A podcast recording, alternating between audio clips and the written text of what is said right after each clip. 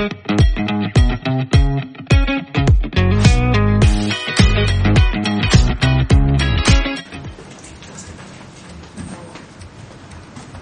tal, amiga?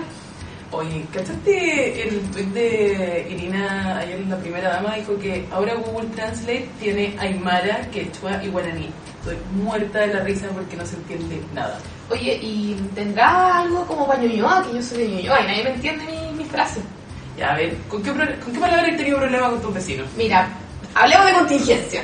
Ya, Para dar la clave. Terrorismo, a ver qué dice. empresario. Reivindicación histórica. Está demasiado acertado. ¿Qué están haciendo?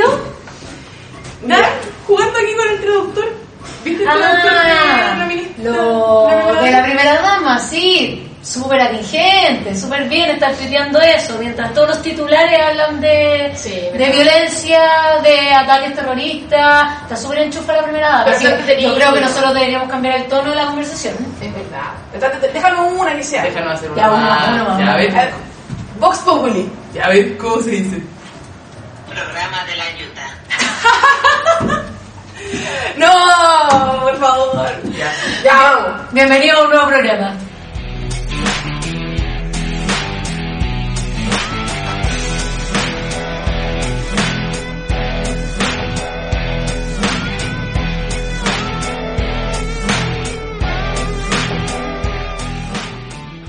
Bienvenidos a un nuevo capítulo de Vox Populi y hoy tenemos un gran invitado, Arturo Zúñiga. Un aplauso. Muchas gracias por la invitación, Javi, Mara, Mica, muchas gracias por, por haberme invitado a su programa. ¿Cómo está, don Arturo?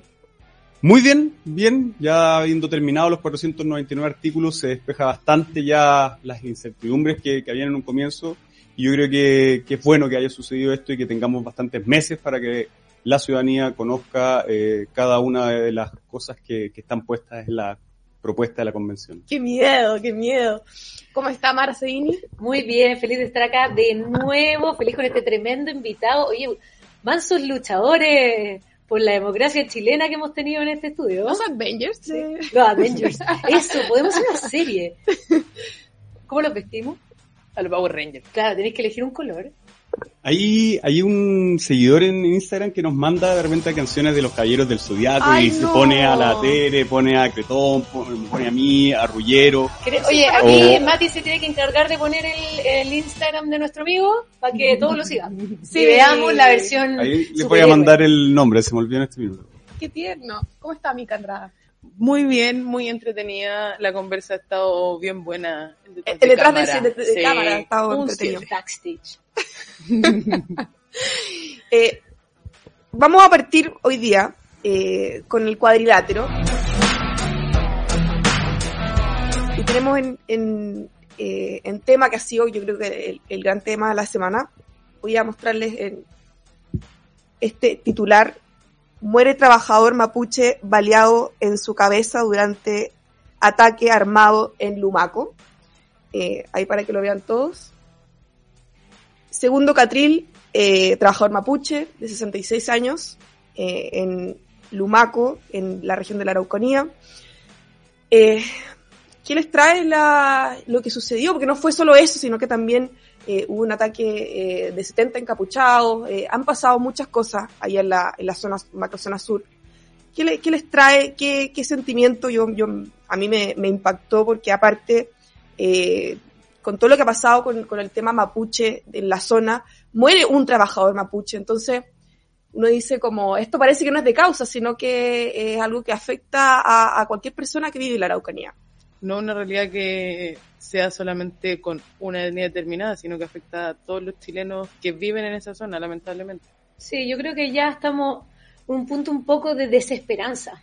Yo creo que si seguimos enfrascados en esta conversación de que es la causa mapuche la razón de la violencia en la macrozona sur, no vamos a llegar nunca a puerto. O sea, yo me estoy dando cuenta que el gobierno actualmente está empezando a poner esa distinción como, no, no es el pueblo mapuche, son, eh, son actos de violencia aislados. Y tú decís, pero si esto lo llevamos diciendo y pidiéndose Hace muchos rato. años. O sea, tienen que llegar al poder y efectivamente estar con las manos atadas porque ya no, no han podido solucionar nada con su diálogo eh, para que recién se empiecen a dar cuenta que la situación es así, entonces a mí, yo, yo- como que me da un poco angustia, porque siento que Mm. finalmente nadie está haciendo nada, el diálogo no funcionó, el estado de excepción en solo su única Acotado. forma, acotado, ¿verdad? Así se llama, tampoco, entonces, ¿qué estamos esperando de verdad para tomar medidas serias para que dejen de ocurrir estos actos violentos y de verdad, o sea, yo diez mil veces peor que muera gente, pero también acuérdate que balearon, eh, se, se tomaron un predio, balearon uno- unos caballos. O sea, sigue muriendo gente, siguen muriendo animales, siguen quemando bosques y nadie está haciendo nada. ¿Qué, qué, qué te trae toda esta conversación? O sea, murió una persona en el fondo, eh, pero no es la primera, sino que han habido víctimas durante Ya van todo siete el este año. año. Van siete durante el año y a lo largo de, de la historia han habido miles que han muerto por, por, por, est- por este conflicto armado. Que han-. Claro, entonces esto es como uno tras otro y parece que eh, nadie escucha o allá nadie los escucha. No, no, y, y lo peor es que como que ya se hace costumbre, como que ya muere una persona baleada en la cabeza, trabajador, con apellido mapuche. Entonces, yo a mí, cuando hablan de la causa mapuche, yo siempre la trato de, de- de eliminar esa frase, porque acá no hay una causa mapuche, acá no hay una reivindicación eh, acerca de la cultura mapuche, sino que es propiamente tal terrorismo, y terrorismo mezclado con narcotráfico. Sí.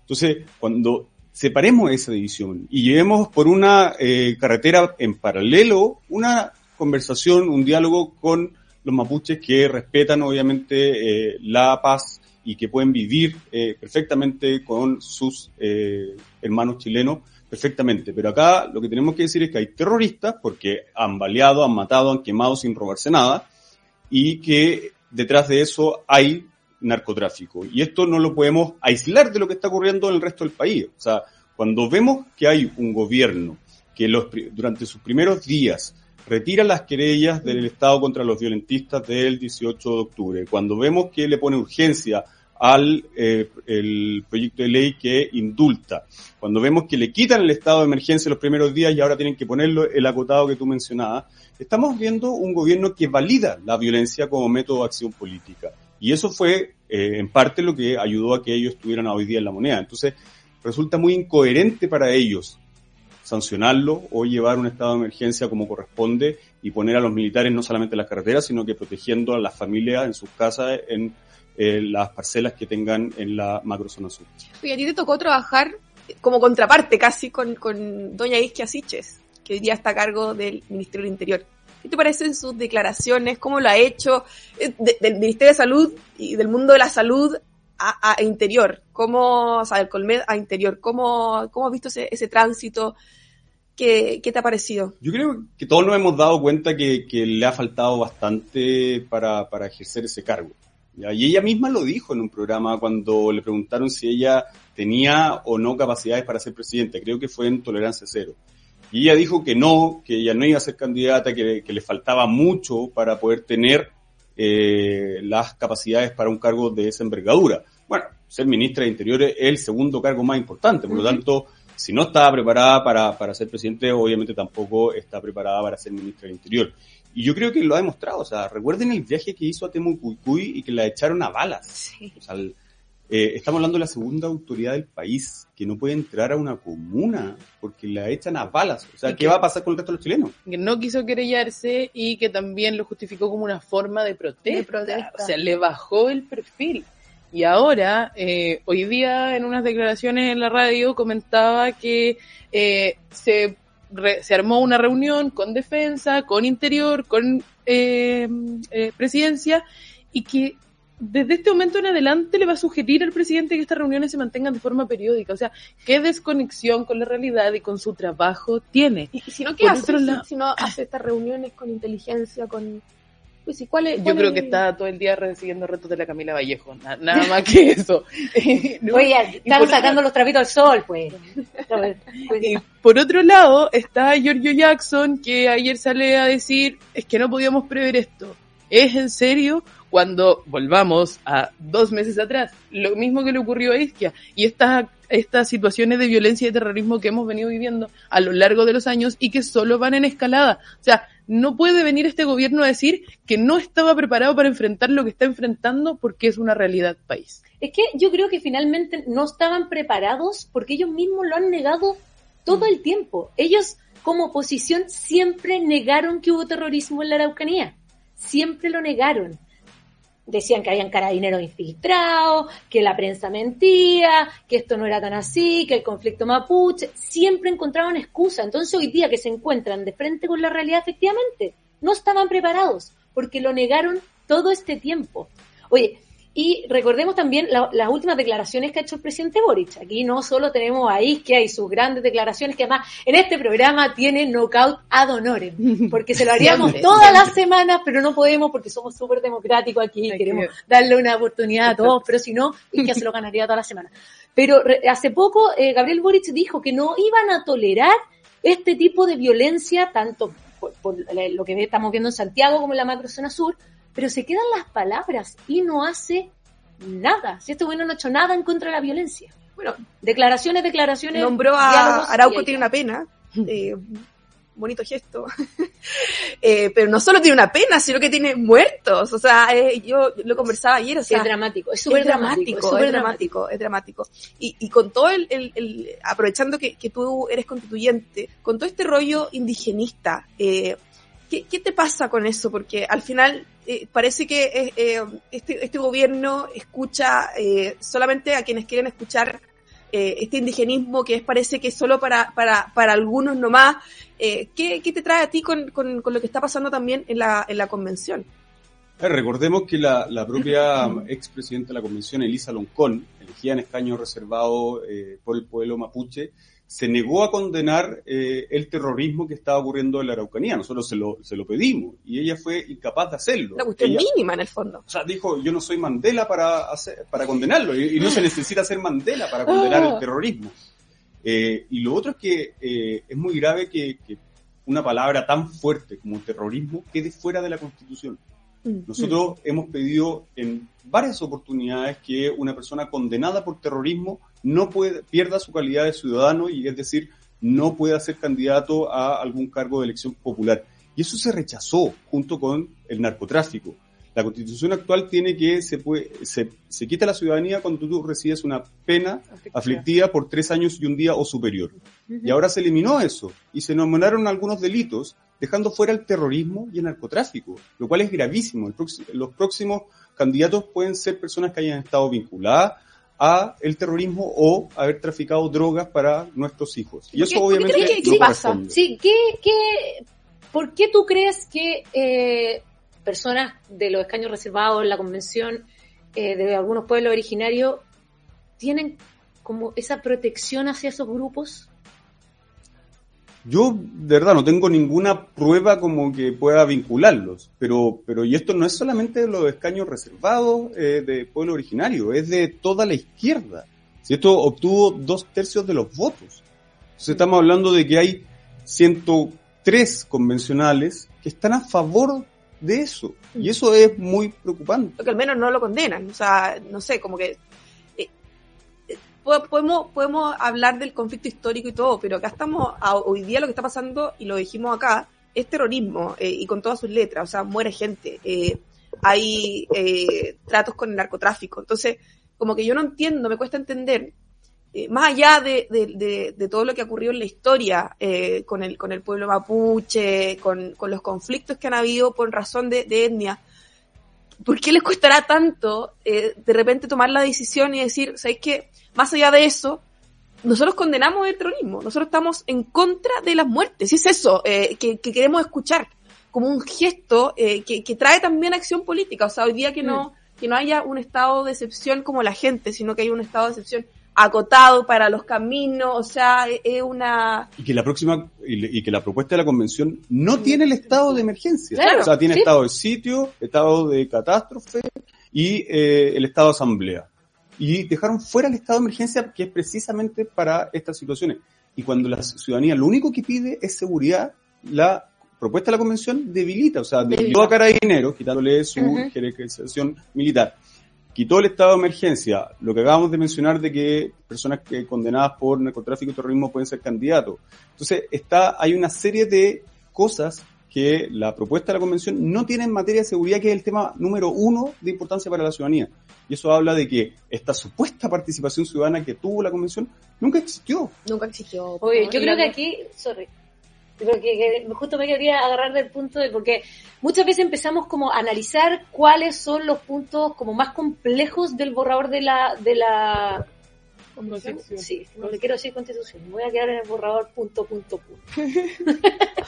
Sí, es a propósito, estoy haciendo como un cambio de switch. Ya, de muy no bien, llamarle muy nueva constitución. Instalando. El borrador.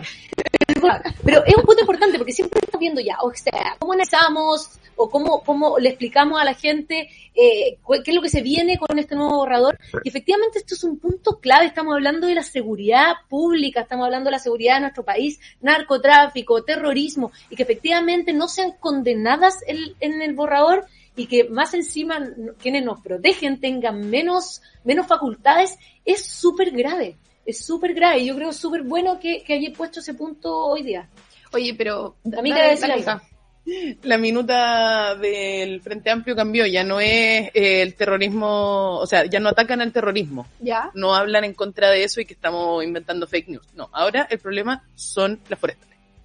Ah, muy ya bien. cambió la minuta por completo, Me quedo entonces todo es tranquila, culpa de las tranquila. forestales y el robo de madera porque están sacrificando nuestros Sí, y bosques y tweets los de- de- territorios. de robo Pero madera. ¿para qué escriben 499 artículos si no se pueden escribir en papel, po? Si el problema son las Oh, forestales. oh. Háganse una constitución más chica, po. Gasten, ga- gasten menos árboles, entonces. Ahora las forestales. Oye, Ya hablando, hablando, Ya hablando de la, de la convención, vamos a pasar al siguiente round, el ring del tweet. Y con eso nosotros quisimos tomar, eh, se lo voy a pasar a nuestro convencional. Me hizo- Ah. Sí, que lo, que lo lo lea lees. usted, po. Aquí lo, lo ponemos, el Mati lo pone Lo, aquí lo ponemos aquí en un en cuadradito. pantalla. Ya. Eh, cara duras. en varias primero- Sí. cite- Cite primero el autor del tweet. Ah, pues. yo. Yo soy el autor. Sí, sé que lo habías dicho ya. Yo lo digo. Caraduras. En varias oportunidades durante la redacción del reglamento de la convención quisieron cambiar el quórum de dos tercios por considerarlo antidemocrático. Ahora que se hicieron un traje a la medida, ocupan el mismo quórum criticado para no soltar el poder. Convención tramposa. Eso lo puse en relación a... Perdón Eso, correcto, que vuelva. al, a esta medida transitoria que quieren poner, que es decir, eh, cualquier reforma constitucional se va, se va a necesitar dos tercios y después va a aplicar lo que está hoy día en la propuesta de la convención. Es decir, asegurarse que el Congreso Nacional, que fue elegido hace menos tiempo que la convención, no pueda hacer nada durante cuatro años. Así, como decía ayer Fuad Chaín, ni Jaime Guzmán se atrevió a tanto. O sea, esto es un bloqueo para que el Congreso Nacional no pueda hacer nada. La constitución es tramposa solamente cuando la escribe el del frente, dice don Fernando Atre. Ah, tram- Constitución tramposa. Constitución tramposa. Jaime Andrea. Oye, ¿qué? Qué? Fernando, Fernando, Fernando uy, Chuta. estoy- estamos, bien. Sí, sí, no, fue verdad, me contagió el do- doctor, perdón. Em, pero sí, efectivamente, ¿cuántas veces hemos visto esto ya? Yo creo que los últimos tres años ha sido como una constante esto que cuando, cuando es desde el- del otro lado es pésimo, antidemocrático y cuando es del lado que me conviene, aplausos por todos lados. Y yo creo que con, con el borrador ha pasado un poco lo mismo. Muchas veces como, pero si ninguna constitución en la historia tiene esto, ¿por qué lo vamos a tener nosotros? Pues como, como la primera constitución en tener esto. Aplausos. aplausos, aplausos para nosotros. Aplausos. Histórico. Histórico. histórico, histórico. Es como, por favor, la consecuencia que es, pero maravillosa, nos cambiamos de un lado para otro como si nada. Histórico, cómo arruinar un país en 12 meses.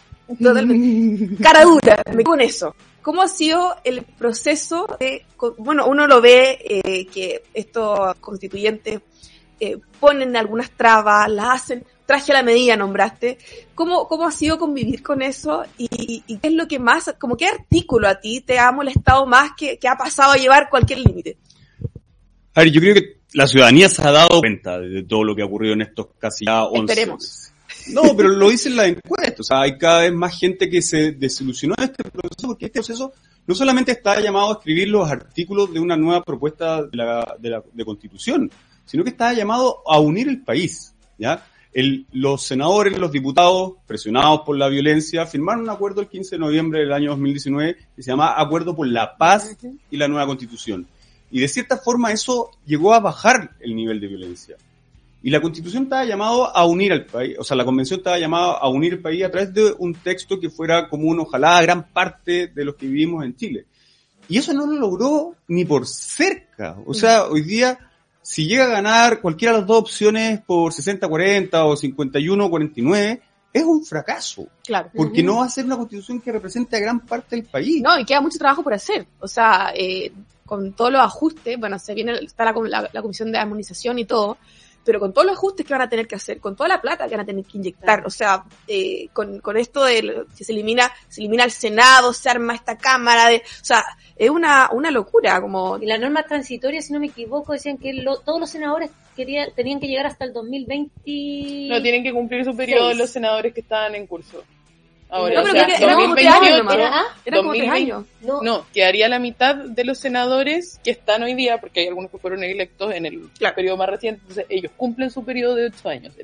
Para las próximas elecciones desaparecerían los que cumplen su periodo y quedarían los otros que les quedan cuatro años más. Entonces, igual terminaríamos con un sistema híbrido muy extraño. Muy extraño. Sí, claro, todo el proceso entre las normas transitorias y el rearmar un país y sus normas y sus leyes en torno a algo completamente distinto va a ser súper costoso para Chile. Y eso, y eso es que el llamado, o sea, aparte de lo que acabo de decir, de unir al país, era por demandas sociales muy conocidas, o sea, Y muy concreta. salud, la lista de espera, la educación, en la calidad de la educación municipal, para que no sea diferente con el subvencionado, en vivienda, en pensiones y en seguridad. ¿De que- ¿cuándo, cuándo se les metió en la cabeza que había una demanda muy importante por eliminar el Senado? O sea, no, no existía eso. ¿O cuándo se les metió en la cabeza que había una demanda muy importante porque Chile sea parte de la cooperación internacional para conservar el espacio? Porque eso está dentro de los 40 499 artículos. Aprobaron un artículo ahora sobre restituir el aire, leía. No, es- no, Sí, no, el- no es apropiable. Eso, El no. aire no es apropiable. No, que el presidente de la República está obligado a restituir el agua o el aire en caso de que se agote, una cosa así. Efectivamente, entonces, Pero ¿por qué no? Si, no, si- si ya hemos visto tanto, ¿por qué si no? el artículo del espacio, si podemos tener Chile, ¿por qué no podemos tener espacio? Respiraste, usaste aire, acusación constitucional. Genios, genios, Genios. genios. O sea, tienen mucho material político. Sí. Oigan, y hablando de, eh, de bueno, si, si no tenemos, si no tenemos, si podemos tener Chile, podemos tener el espacio, ¿qué pasa? Aquí les quiero preguntar, aquí le dejo el siguiente tuit a Doña Mica. ¿Qué pasa si gana el rechazo? Que aquí los convencionales nos pusieron un- una propuesta por ahí. Bernardo Fontaine, constituyente, dice, acá, carta que firmé junto a otros constituyentes al, al presidente para buscar un plan B si gana el rechazo. No queremos ver a Chile ni al gobierno sin salidas claras. El plebiscito es para aprobar o no el texto concreto de la convención, no para descartar una nueva constitución. Bernardo Fontaine, TKM, son lo más. Bueno, partiendo por la iniciativa que tenía anteriormente, la de Con mi plata no, y ahora esto, creo que comunicacionalmente 10 de 10 ese hombre. ¿Es Eh, tu convencional favorito? ¿Sabes qué? En el último ¿Y tiempo... no es Arturo Zúñiga? Que es muy rubio. Es muy Es muy rubio, representa la hegemonía... de- Colonizador, sí, colonizador. No, no, se puede. Pero, pero oye, oye, pero espérate, pero, Opresora. pero, pero bajo, bajo, bajo esta, este Ahí nuevo borrador, los rubios. va, eh, lo- los rubios van a ser, pero la escoria.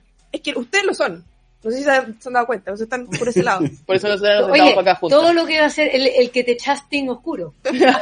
Vamos, vamos a poner vamos, la, la tintura oscura. Yo, yo me Pero salgo más porque tengo ojos café, pero Arturo con los ojos azules, con los ojitos de piscina, no vez, nada que hacer. la vez, si Gallardo le dice el ojito piscina. Ay, te coquetea la pues. Gallardo. Ahí dijo al principio, cuando yo formaba parte del comité de ética, este transitorio que había, Ahí nos tocó trabajar juntos. Y ahí lo puso una vez por Twitter, creo por Instagram, no me acuerdo. Fíjate, Pero tienen los que ojos sí. claros. No, confundamos, no confundamos. Oye, Bueno, tú volviendo- firmaste, volviendo a- volviendo a a, Bernardo de la. Ustedes saben que nosotros nos desviamos, que estamos medio locos. o la serie, quizás no hay seriedad tampoco, pero Sí, puede ser. puede ser. Eh, ¿Tú firmaste esa, esa carta? No, no, la firmaron creo que dos... ¿No te invitaron?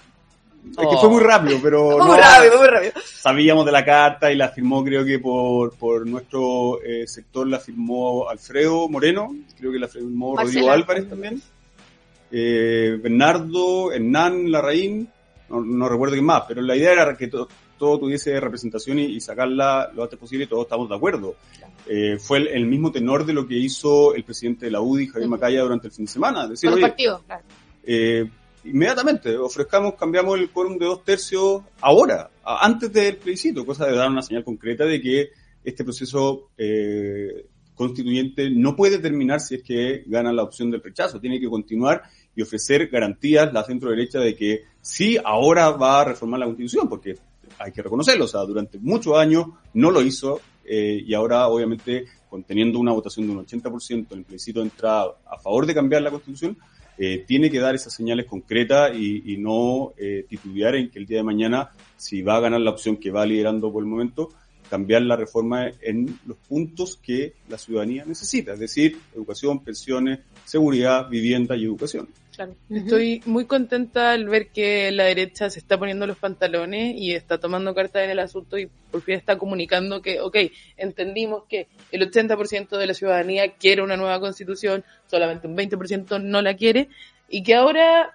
es muy posible que no sea este texto el que queremos todos finalmente. Mm. Entonces empezar a poner reformas, no sé si necesariamente reformas de quórum ahora, quizás proponer directamente una reforma constitucional de- en alguna de las materias que son importantes como las que mencionabas tú, pero qué bueno ver esa unión y por más que se critique desde el frente, ay, que pasaron tantos, tantos años sin querer hacerlo, obvio, porque así es la política. Este es el momento donde tenemos que hacerlo, no se hizo antes, no llegamos nunca a un punto tan candente como el al que llegamos en 2019, donde fue el punto de quiebre y había que hacer algo. Sí, sí, no, porque a ver, yo creo- eso. no, ¿Cómo sí, eso? ya, sí, la mitad sí, la mitad no. Oye, es más de Es lo que- habitual, Es más, más es más de lo habitual. Es más de lo habitual. Es que con, la, con la mitad siempre estamos como ahí, ta, ta, ta, por eso el Vox Populi es como tum, tum, tum. La amarilla. No, pero no, es que es lo que siempre un poco como que me gusta argumentar a mí, a mí no me gusta el, el discurso de izquierda-derecha. No me gusta decir eso porque hubo una gran parte de la derecha que fue parte de la prueba. Entonces decir que la derecha no ha estado de acuerdo con los cambios constitucionales me parece que es injusto. Porque hubo una gran parte que sí lo hizo. Pero el votante. Que- no, pero hubo, hubo políticos de Ah, derecha que fueron sí. parte de la campaña de la prueba. Claro. Entonces, entonces, como que no me gusta esa distinción, porque siento que finalmente lo que se, lo que se hace es pasarle el, el proceso constitucional a la izquierda. Y eso me parece súper injusto, porque el 20% no es la derecha de Chile. Entonces, como dicho eso, eh, creo que finalmente es- estoy de acuerdo con que los grupos que fueron parte del rechazo se sumen a, a decir efectivamente tenemos, como dice la amiga, hay que hacer estos cambios, lo entendimos. Pero también hay un grupo que fue parte del proceso de la prueba y que en el fondo ahora está diciendo, oye, ¿sabéis que estamos aunando fuerzas en el sector para hacer los cambios que requiere la constitución? Es que yo creo que, que ese sector y bueno, y, otro sector importante de centro o que no es de izquierda o derecha, nunca pensó que esto iba a ser así. O sea, hubo muchos que pusieron sus esperanzas de eh, resolver los problemas que sufren día a día en esta nueva constitución y se vieron totalmente defraudados. Si esto de verdad ha sido una muy mala experiencia para nuestro país. O sea, si uno ve qué es lo que ha pasado desde octubre del año 2019 a la fecha, estamos bastante peor. ¿Y por qué? Porque eh, partimos el primer día con convencionales impidiendo que el coro infantil cantara el himno nacional, impidiendo que Gloria Valladares eh, pudiese sesionar. Acuérdense cómo le pegaban en Como la mesa. gritaban, claro. Entonces, después se subieron las asignaciones de un día para otro. Después tuvimos lo de eh, Rojas Vade. Entonces, después tuvimos el paseo eh, a Antofagasta diciendo que era participación ciudadana, eh, engañando a los antofagastinos, diciéndole que iban a influir en la redacción de los 499 artículos que ya estaban redactados y engañando a todo el país, haciéndole creer que esto era participación ciudadana. que bailaron ahí en, en Antofagasta. Y, la Y- ban- y la terminan bandera con una fiesta. Entonces-. Eso, estamos hablando de que, que este proceso de verdad no ha cumplido con lo que la ciudadanía quería. Y muchos de los que votaron a prueba inicialmente hoy día se sienten defraudados. Y muchos de ellos incluso votaron por Gabriel Boric como presidente. Y están viendo que otra cosa es con guitarra. Entonces, están viendo que el gobierno de Gabriel Boric no lo está haciendo para nada de bien, todo lo contrario. Están viendo que la constitución no cumplió su expectativa y esas son las personas que hoy día se están manifestando y están siendo una mayoría social que quiere una nueva constitución, pero no el borrador de la convención. Mica quería decir una- unas palabras. Mm, al final quedé pegada pensando en mi- Lo amarillo. en el término de no el gobierno de los prácticas es que realmente no hay otra forma de describir eso y pucha sí somos muchos los que apoyamos una nueva constitución y que hoy día, así, Mati, porfa, un emoji de payaso aquí encima. Así la cara de No, yo no creo, no, no, no. Mica, yo no creo Fuimos que... engañados. Sí. No, yo ¿Dónde creo que, había mucha ilusión de que esto iba a ser bueno. O sea, incluso no, eh, eh, nuestro sector, que, que muchos de ellos votaron rechazo, al llegar a sentarse pensamos que iba a ser distinto. Y no lo fue, pero no lo fue desde el primer día. Si el primer día fue un desastre. No, segundo. Entonces, cuando tú tienes un mal proceso, obviamente que el resultado es malo. me, haciendo comentario súper personal, me, ya, yo hice campaña por el apruebo y me tocó llegar a trabajar a la convención con a un grupo de constituyentes donde casi todos habían estado por el rechazo muy activamente. Entonces igual estaba un poco asustada de tener que entrar a trabajar con mucho UDI, mucho republicano que pensaban muy distinto a mí. Y me llevé una sorpresa increíble al ver la disposición y el ánimo para conversar, para dialogar, para trabajar, para construir. Cuando yo era de las personas que tenía en la cabeza la idea de que, pucha, las Marcela Cubillos van a estar entrampando este proceso porque realmente no están dispuestas a conversar. Mentira. Son las personas que están ahí escuchando y debatiendo porque al final no sabíamos minoría, no sabemos minoría dentro de la convención y sabemos que al final gran parte de los reclamos de la ciudadanía se asocian a este sector y hay que hacer algo distinto. Entonces, el, el choque con la realidad de los políticos de ver que la izquierda más radical, que se vendía de súper dialogante y que queremos hacer un proyecto en común para todos los chilenos, era, son realmente la piedra de tope, mientras que los que decían que eran las piedras de tope son los que están ahí dispuestos a conversar. Chicos, tenemos que irnos al... eh, nos vamos a quedar con un tweet pendiente, pero, pero, pero bueno, en honor al tiempo tenemos que irnos al tercer round, el knockout de la semana, y esta semana lo tiene Mika Andrada, así que todo suyo. Hemos avanzado en diálogo y en acuerdo. Es la frase de oro con la que se ganó el knockout de esta semana la alcaldesa de Santiago, Iracy Hasler.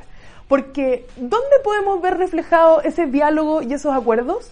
No está sucediendo en Santiago Centro un despelote masivo respecto a la delincuencia, respecto a el comercio ambulante, a la suciedad. Hoy día vemos cómo los estudiantes del Instituto Nacional queman su inspectoría, cometen hechos de violencia alrededor de toda la comuna donde los vecinos no pueden estar tranquilos.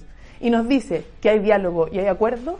Busca engañar a los ciudadanos y a los vecinos que ven la realidad de tu comuna desde fuera de Santiago Centro, porque claramente lo que uno ve en las calles es muy distinto a lo que tú estás diciendo. Un aplauso para el knockout de la semana, muy bien. Un besito para la alcaldesa. Todo con respeto. Conver- conversábamos que esto parece que no es solamente de Santiago Centro. O sea, de ninguna manera. Si lo dicen en las encuestas que tienen cobertura de todo el país. En el norte tiraron a un camionero desde un puente hacia abajo. En el sur tenemos a narcotraficantes y terroristas tirándole balazo en la cabeza a un trabajador de 64 años con cuatro hijos. Acá en Santiago vemos como todos los días hay un, un evento de violencia y ahora lo vimos a propósito del Instituto Nacional quemando la eh, rectoría o la inspectoría, creo, quemando un bus. O sea, estamos hablando de cosas que, que de verdad, o sea, no, no son aceptables en ninguna parte. Y, y esto se repite hace ya varios años. Y lo peor es que hay algunos que hoy día están en la moneda que validaron y que aplaudieron y dijeron gracias muchachos. Eso lamentablemente no puede ocurrir en Sí, un hay país. un, hay un Hay un- de, de recuerdo a Giorgio Jackson. Sí, sí, donde salen las chiquillas ahí corriendo y entrando al metro, saltando todo. todo. Oye, o el tuit sospechoso de Gabriel Boric ¿Cuál? para el partido de Chile, que fue el día Ah, del joven sí. combatiente. Como que Yo le digo cabros. joven delincuente y no me, y no me hago la loca. Pero ¿se acuerdan que fue el mismo día? El Y día. gracias muchachos, lo dieron todo y nosotros como, ¿a quién está dirigido? Sospechosa. Se la podía cosa. cambiar la foto y Se pasaba piola. Claro, no, yo creo que no había ni foto. Oye, ¿cómo? No había ni foto, pero, pero yo quiero decir algo acá. Lo que pasa es que, em, efectivamente, lo hemos dicho varias veces. A mí lo que me pasa es que estamos en un gobierno y con una política o, o una generación política que ha validado la violencia desde el inicio. Pero también creo que eh, tenemos que leer lo que está pasando y volvemos al tema de la convención. Estamos con un discurso que es eternamente derechos, derechos, derechos, pero estamos en una- viviendo una sociedad sin deberes. Y no pueden existir derechos sin deberes. Entonces hoy día todo el mundo se cree con el derecho de salir, quemar, manifestarse de la manera más violenta posible, pero anda a cumplir con un deber cívico. Es puro exigir derechos a cambio de nada. Y el problema es que si esa va, va a ser nuestra idiosincrasia, el nivel de violencia va a seguir escalando. Seguir escalando. Tenemos que entender que como sociedad no podemos funcionar así. Si no somos capaces de cumplir con nuestros deberes cívicos, no tenemos derechos. Te pusiste Utah. eh, te pusiste- ¡Ay! lenguaje. Utah. Te pusiste Utah. Le- le- Mara, le- déjame lenguaje decirte. del gobierno. Yo quiero puros derechos, no quiero, no quiero hacer nada. Oigan, muchas gracias eh, Arturo por eh, tu participación, por venir acá a Vox Populi. Sabemos que no eres el convencional favorito, pero... De la mica. De la mica. de la Nosotros no mica. dijimos nada. Nosotros no dijimos No nada. dijimos nada. No dijimos nada. Muy rubio, muy De rubio. la mar- nos quedamos amarillas, ¿viste? Ahora, ahora somos las amarillas. No, está bien para cambiar un poco los roles. Muchas gracias Mara Cedini, muchas gracias Mica Andrada y nos vemos en el próximo capítulo de Vox Populi. Haz que estos contenidos lleguen más lejos haciéndote miembro de la red Libero.